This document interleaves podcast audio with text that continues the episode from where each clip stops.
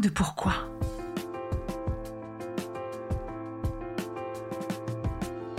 Écoutez bien. Ici, les spécialistes de la résilience, les survivants du cancer, vous raconter leur traversée, leurs chocs, leurs peurs, leurs espoirs et leurs choix face à cette maladie qui les transformera à tout jamais.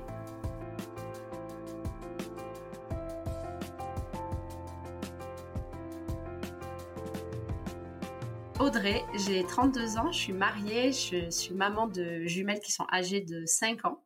Je suis coach émotionnel et j'ai été diagnostiquée le 3 avril 2019 à l'âge de 30 ans d'un cancer du col de l'utérus, un papillomavirus, stade 2B. Donc c'est un stade avancé avec euh, glande lymphatique de toucher.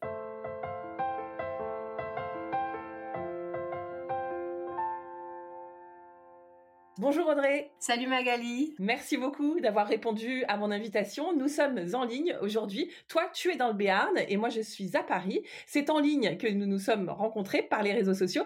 Ma première question aujourd'hui, c'est comment vas-tu Audrey? Je vais euh, super bien, comme sur un nuage. Carrément, bah ça fait plaisir. Alors, est-ce que tu peux nous expliquer comment ce cancer est entré dans ta vie, nous raconter euh, l'annonce? J'ai un parcours très atypique, c'est-à-dire que moi, avant l'annonce, il s'est passé euh, plus d'une année et demie de douleur, euh, d'inexplication. C'est énorme. Et de très particulier, mais du coup, ça a été un soulagement d'apprendre qu'il y avait vraiment quelque chose et quand j'allais pouvoir enfin être soignée pour ce quelque chose. Ça s'est manifesté par des douleurs au départ? La première euh, phase, oui, c'est des douleurs, des douleurs euh, pelviennes. Pas trop d'explications. Alors moi, j'avais mis ça sur le compte. Je venais d'être maman, j'avais reposé un stérilet, j'avais repris le sport, donc je faisais beaucoup de courses. J'ai commencé à avoir des douleurs. Je me suis dit, bah c'est le retour des règles avec le stérilet, c'est normal. Ce mythe un peu sociétal que la, les règles sont douloureuses. Mhm. Je me suis laissée un peu aller à, ça, à cette euh, notion là Et en fait, les douleurs se sont intensifiées jusqu'à euh, ne plus pouvoir vraiment marcher. Et là, je me suis dit, bon, quand même, je vais aller voir un médecin. Euh, c'est peut-être pas normal, en fait. Là, c'était beaucoup quand même. Hein. Clairement, mon passer de sportive à ce moment-là me dessert un peu parce que euh, c'est au mental quoi. Tu pousses en fait. Ouais, je pousse comme si euh, il fallait aller voir euh, jusqu'où pouvait aller le corps quoi. Parce que tu as un passé de professeur de sport. J'ai un passé de sportive et de coach sportive. Explique-nous le moment où ça se clarifie. Eh bien, c'est au moment où les symptômes se sont amplifiés en fait. À ce moment-là, j'ai des perte euh, entre les règles, après chaque rapport, euh, des rapports qui sont de plus en plus compliqués et de moins en moins existants. Pendant plus d'un an et demi, j'enchaîne les spécialistes sur spécialistes, chacun euh, y met sa petite patte et puis je repars et on me dit bah d'ici un mois, un mois et demi, ça devrait aller mieux et puis un mois et un mois et demi après, ça va pas mieux quoi. Et c'est ma kiné, petit big up à Magali du coup, qui m'a un peu alertée en me disant Audrey là quand même, les nouveaux symptômes sont pas sont pas anodins je repars voir ma généraliste qui a été d'un soutien énorme et qui euh, du coup bah, se retrouve un peu désemparée face à mes douleurs. Je suis sous morphine, 20 euh, mg. J'arrive à un stade où c'est insupportable. Vraiment, les douleurs sont me pourrissent la vie. Je peux plus euh, porter mes filles, je peux plus aller courir. Enseigner devient compliqué je fais des malaises, je suis à un état où euh, je suis euh, psychologiquement, je commence à être à bout franchement. Bah d'ailleurs ce jour-là, elle m'ausculte pas, elle veut me renvoyer à l'hôpital. Où un an avant, on m'avait euh, gentiment remercié en me disant que c'était rien de grave et que je pouvais continuer quoi ma vie quoi. D'accord, mais là elle insiste, elle te dit d'y retourner. Elle appelle l'hôpital pour demander à ce que je sois reçue et la gynécologue lui dit non. Et donc ma généraliste, elle me met encore un traitement et elle me dit on se revoit pas dans trois mois mais dans un mois. Et je dis mais moi je tiens pas un mois de plus, c'est plus possible en fait. Là il faut trouver une solution. Je l'écoute quand même et je rentre et c'est en rentrant je me dis bon là il faut s'écouter. Audrey, tu vas aller voir un autre euh, spécialiste, un autre gynécologue avec euh, tout ce qu'il faut euh, pour t'ausculter convenablement. C'est pas possible, il y a forcément quelque chose. à ce moment-là, lui il me dit mais qu'est-ce qu'ils ont foutu pendant un an et demi quoi?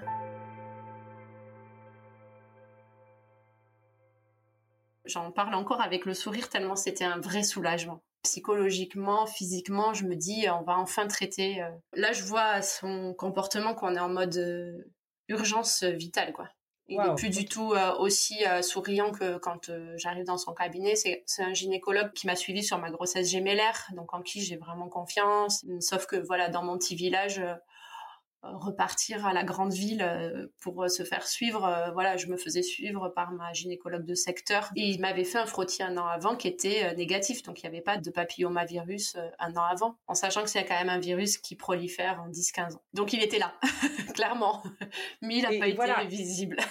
Et ce jour-là, il voit euh, une masse. Il pique dedans, il fait une biopsie, il prend rendez-vous pour un IRM. Euh, on était un mercredi, il prend un rendez-vous pour le lundi matin, première heure, donc euh, état d'urgence. Et il me dit, j'aurai les résultats de la biopsie dans les 24-48 heures. Et là, je tique un peu parce que j'adore le médical, j'ai fait sciences médico-sociaux. Enfin, donc j'ai quelques notions et là, je comprends que la biopsie en 24-48 heures, c'est chelou quand même. là, je me dis, il a trouvé quelque chose de grave, donc je lui demande ouvertement. Je suis toute seule, mais je lui demande ce qu'il pense que ça peut être. Et pour lui, il y a très peu de chances que que ça soit pas un cancer du col de l'utérus. T'es contente d'avoir mis un, mot dessus, mais quand même le mot cancer, qu'est-ce que ça te fait? Moi, c'est un amas de cellules. On le soigne super bien. Depuis toujours, euh, j'aime les maths. Deux personnes sur huit, moi, je me dis, bah, il y a six personnes euh, qui vont bien, quoi. C'est, ok, c'est une épreuve de plus. Et encore une fois, je l'associe à une épreuve sportive. Je me dis, bah, voilà, c'est une épreuve de plus euh, dans ta vie. C'est parti, on y va. On va gérer ça comme tu as géré tout le reste avant tu rentres chez toi et tu annonces ça à ta famille J'avoue que là, euh, il y a un petit flottement. Je crois que c'est euh, le mode survie qui s'enclenche. C'est pas très clair comme souvenir. Tu vois, je l'ai je l'ai annoncé à mon mari, j'ai appelé mon père. Tes filles, elles avaient quel âge? Trois ans. Alors avec des mots d'enfant, bien évidemment, maman elle, elle, est malade, elle a mal au ventre, on va la soigner. En fait, il fallait que notre cocon familial soit préservé au maximum. On a géré ça en mode, voilà, il y a que les jours de chimio où elle me voyait partir avec l'ambulance. Sinon, les autres jours, je les amenais à l'école, je les récupérais. En fait, je me suis dit qu'il fallait que je garde une routine pour me tenir aussi, hein, clairement. Préserver la famille et tenir le coup, quoi. C'était ça la grande idée. Hein. Pour qu'on se sente bien, en fait, malgré les traitements, ouais. Ça s'est évidemment confirmé, malheureusement, par la biopsie. Comment ça se passe après? Est-ce qu'on te fait, par exemple, un bilan d'extension ou qu'est-ce c'est quoi la suite? Quand est-ce qu'on t'annonce le protocole? Alors la suite, c'est un IRM pour voir s'il y en a ailleurs. L'IRM euh, montre donc une grosseur de 4 cm avec une glande lymphatique euh, à gauche de toucher, donc au niveau pelvien. Mon gynéco m'annonce que ben, il est fort probable qu'on m'enlève euh, l'utérus, mais que lui, euh, vu mon âge, ben, c'est hors de question. Il m'envoie soit à Toulouse, soit à Bordeaux. Je vais à Toulouse parce qu'il y a mes meilleurs potes là-bas et que du coup si on a besoin pour que mes filles et mon mari soient dans un cadre un peu connu aussi. Tu as été pris en charge donc pour la totalité et pas seulement la chirurgie à l'oncopole de Toulouse. Les rayons pouvaient se faire à peau, la chimio à peau. Par contre, tout ce qui était opération et, radiothérapie se faisait sur l'oncopole de Toulouse. On t'annonce le protocole à ce moment-là? Radio, chimio concomitante et ensuite euh, une semaine de curithérapie.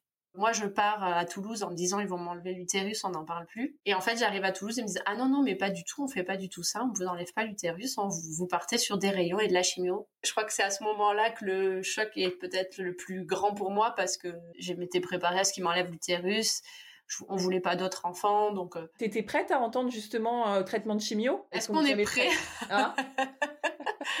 Non, honnêtement, je pensais qu'ils allaient m'enlever l'utérus, on n'en parle plus. J'ai été un peu attrapée. Après, ce qui m'angoissait le plus, c'était la curithérapie. Honnêtement, qu'est-ce que c'est la curithérapie Je souhaite ça même pas à ma pérenne. C'est une grosse machine qui a plein de petits câbles. On place euh, ces câbles in utero et comme j'avais un utérus évasé, on m'a rajouté en plus des aiguilles euh, qui viennent se plaquer sur les parois de l'utérus. Donc on garde le matériel entre 50 et 70 heures. Ça dépend des résultats euh, de la chimio et des rayons. Pendant 50 heures euh, ça envoie des rayons à coup de 20 minutes par heure. Ça fait clac, clac. On est obligé de rester alité. On est censé rien sentir. J'avoue que j'ai été surprise d'avoir mal. C'était encore de la souffrance. Est-ce que tu peux nous expliquer euh, comment ça part? Tu nous as dit euh, chimio, radio concomitante. En fait, je peux rester chez moi du coup parce que les rayons et la chimio se passent à peau. Donc je prends l'ambulance le matin et j'ai 20 minutes de route. Euh, ça fait 25 séances en tout de rayons tous les jours. Et ensuite, les chimios, c'était une fois par semaine, donc 5 chimios en tout. Du cisplatine, c'est vraiment la plus petite des chimios. J'ai pas perdu euh, mes cheveux, tu vois. J'ai commencé à les perdre, mais ça s'arrêtait quoi. J'ai perdu du volume, mais pas mes cheveux. Ça, c'était cool quand même. Si on peut se passer de perdre ses cheveux, c'est toujours mieux de ouais. Ces traitements, enfin, c'est pas souvent que j'entends les deux à la fois. Raconte-nous comment tu as traversé ça. Les premières semaines, euh, franchement, ça a été. Les deux dernières semaines, euh, ça a été compliqué. J'avais, je vomissais pas, mais j'avais très très mal à la tête. Des grosses migraines les jours de chimio. Donc heureusement, j'ai mon mari qui, qui prenait la relève ces soirs-là pour euh, pour, s'occuper des filles. Il a géré comme un chef. Et derrière, euh, les deux dernières semaines, ça a été euh, surtout des problèmes gastriques. Tu as des, des, petites filles qui sont très petites, et qui demandent justement beaucoup d'attention au, moment où tu, où tu subis tes traitements. Tu m'as dit que tu avais un, super mari, enfin un papa en or pour les filles. Ça a été toi pour s'occuper d'elles je, trouve ça très difficile moi de d'arriver à, s'occuper des enfants et de soi et. En fait, je prenais vraiment le temps pour moi la journée et le soir, maman était opérationnelle quoi. Parce qu'il y a une, tout un truc de patience, tu sais que sous chimio, on a tendance à avoir des écarts, je trouve, d'humeur. Et moi, j'ai trouvé ça dur de gérer les enfants avec justement ces sautes d'humeur. Ça a été surtout après moi. Contrairement un cancer du sein, les traitements sont courts quand même. Tu vois, j'ai fait cinq semaines consécutives, euh, cinq chimios, cinq semaines, cinq semaines de rayon. Après, j'ai eu un temps d'attente de deux semaines, je crois. Et juillet, euh, je faisais ma grosse semaine de curithérapie. Et derrière, euh, c'est fini en fait. Donc ça a été euh, presque plus long de trouver la maladie que de la soigner. Là où ça a été compliqué, et je te rejoins sur voilà l'éducation, le suivi des, enfants, l'accompagnement à leur évolution. Et ça, ça a été plus après quand j'ai décidé de repartir au boulot. Voilà, avec les élèves la journée, ça me prenait beaucoup beaucoup d'énergie. Rentrer le soir encore plus. Là, par contre, j'ai commencé à morfler moi. c'est là, c'est à ce moment-là pour moi le plus dur, je crois.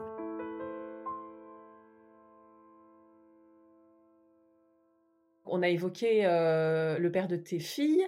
C'est jamais anodin dans un couple ce qui se passe, d'autant plus quand on parle d'un cancer du sein ou d'un cancer de l'utérus. Ça concerne l'intime. Euh, comment ça s'est passé entre vous? Tu sais, quand il y a une un truc qui tombe dessus, des fois, il y a, carrément le gobelet. Tu vois, euh, son père a appris un cancer du côlon en même, quasiment en même temps que moi, mon cancer. Mon père a fait un AVC hémorragique avec deux semaines d'hôpital pendant mes traitements. Si on s'était pas serré les coudes, je pense que ça aurait été très compliqué. On a vraiment super bien vécu. moi, je me rappelle de matin de me lever et de lui dire putain, je suis heureuse avec toi, quoi. C'est trop bien, c'est trop bien. Mm. Heureusement, on a un toit sur la tête, on a nos enfants, donc. C'est ce qui compte. Ça peut pas être aux antipodes de ce qu'on peut voir partout, mais moi, je me levais le matin, je me disais putain, même si je vis un cancer, je suis heureuse, quoi. Après ces mots magnifiques, est-ce que je peux creuser un peu et te demander comment ça s'est passé? Est-ce que vous avez pu euh, conserver une vie de couple? Où en êtes-vous maintenant? Est-ce qu'il y a eu un espoir? La vie de couple, oui. Au niveau sexualité, pendant les traitements, euh, après les traitements, je vais être très honnête, il n'y avait pas. Par contre, il y avait beaucoup de tendresse. Euh, on a beaucoup échangé dessus. Moi, il y avait ma peur d'avoir mal et lui, il y avait la peur de me faire mal. On a vu une sexologue euh, qui n'a pas été d'une grande aide, honnêtement. On, on s'est plutôt débrouillé tout seul. Après ça, en fait, quand on a lâché un peu l'affaire avec le médical et qu'on a beaucoup échangé, c'est revenu petit à petit. Et aujourd'hui, euh, on est à un peu plus de deux ans et demi de rémission. J'ai retrouvé une sexualité épanouie. J'ai plus aucune douleur. Tout se passe pour le mieux, en fait. Vraiment. Donc, je voudrais vraiment donner ce message d'espoir à toutes les femmes qui se posent la question. Ça revient, ça peut revenir. Il faut un peu de temps. Ça demande euh, un travail personnel, de, réappropriation du corps et de la zone. Mais une fois qu'on y est, mais euh, voilà, c'est, c'est possible. Aujourd'hui, euh, je suis très épanouie avec Will. Euh, sexuellement, on revit quoi, aussi ensemble. Et on a de nouveau envie, euh, sans, sans la crainte, sans la peur. Quand tu passes à la curithérapie, donc tu enchaînes ou est-ce qu'il y a un moment où tu as envie de célébrer déjà cette première étape? J'ai vraiment voulu célébrer à la fin, où on est parti, d'ailleurs, ben, on est partis tous les quatre en van euh, trois quatre jours sur la côte est pour euh, fêter la fin du traitement. Donc c'était un choix de célébration en famille quoi et dans la nature. Ouais ouais c'est ça. Audrey, est-ce que tu as eu peur pour ta vie? Non. Les autres autour de moi, ça ça a été très dur en fait, j'ai vu la peur chez mon dans mon entourage. Pas tant chez mon mari, mon mari, il a plus peur maintenant de la récidive que le cancer en lui-même. Mmh. Par contre, euh, la peur dans les yeux de mon père, la peur dans les yeux de mes de mes amis, là ouais ça ça a été dur. Euh, je vais être très honnête, j'ai eu l'impression qu'il me voyait morte alors que moi, je, en fait, c'était non négociable. En fait, fallait que je vive.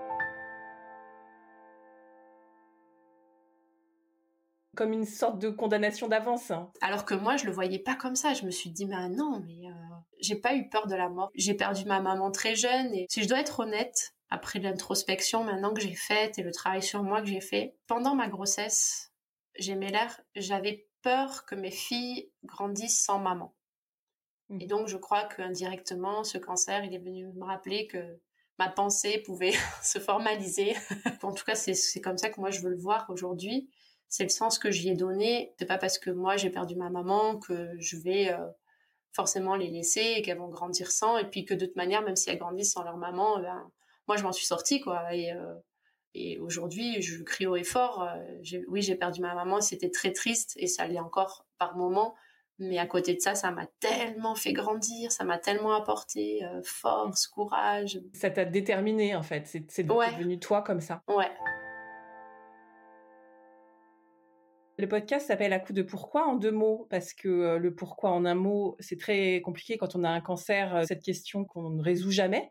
Pourquoi en deux mots? Pourquoi cette épreuve? Est-ce que tu as mis un sens derrière ça? Oui, oui, oui. Euh, le pourquoi derrière, c'était que je m'autorisais pas à vivre mon rêve d'enfant, en fait, un peu comme toi, je crois.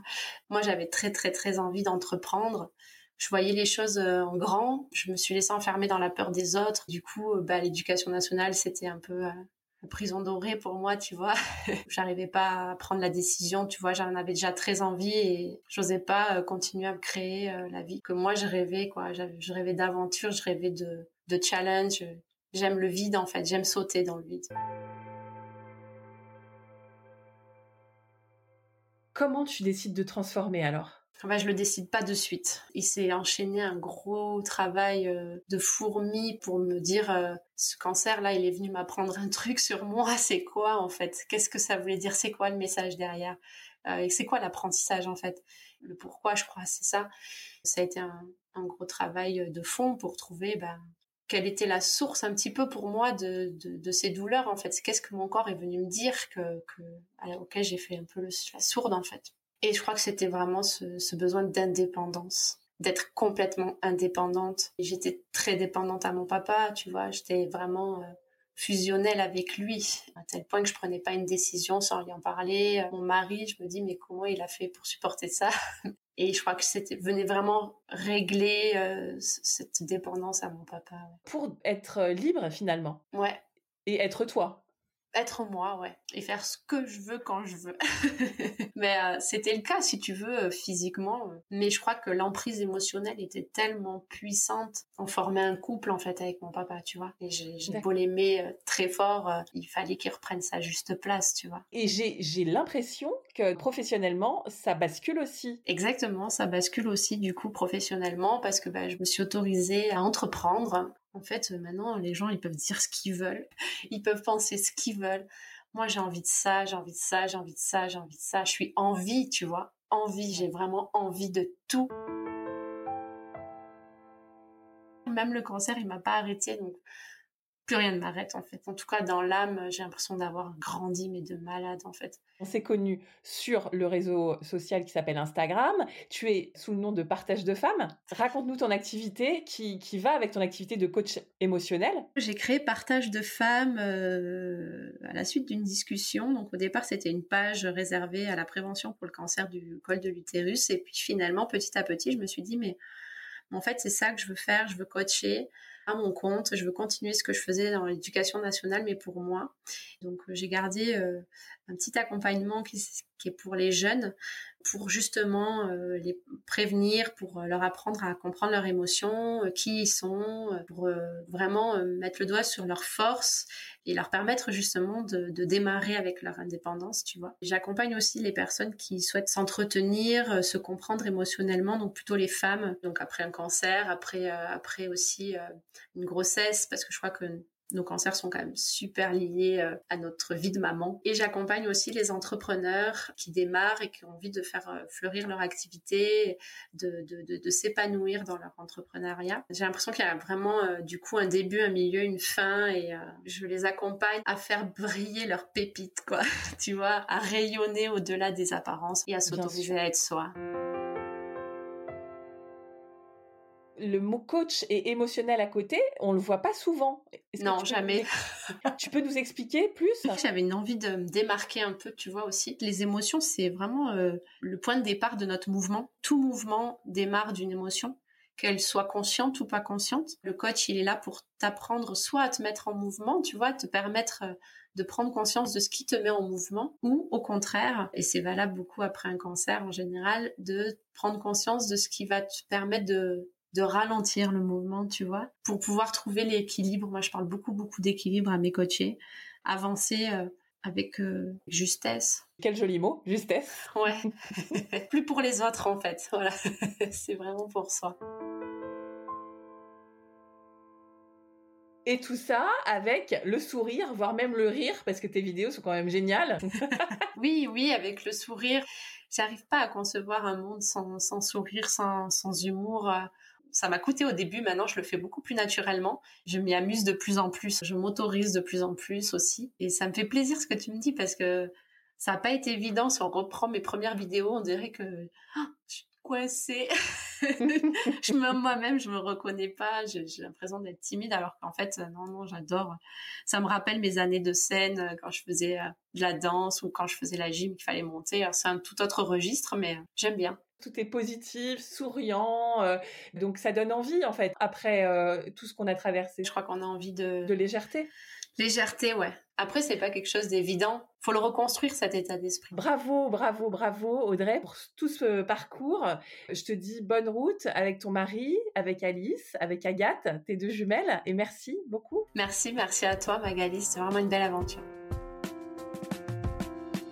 Cet épisode vous a plu, vous pouvez vraiment nous aider à le rendre plus visible en lui donnant 5 étoiles sur Apple Podcast et en rédigeant votre commentaire. Merci.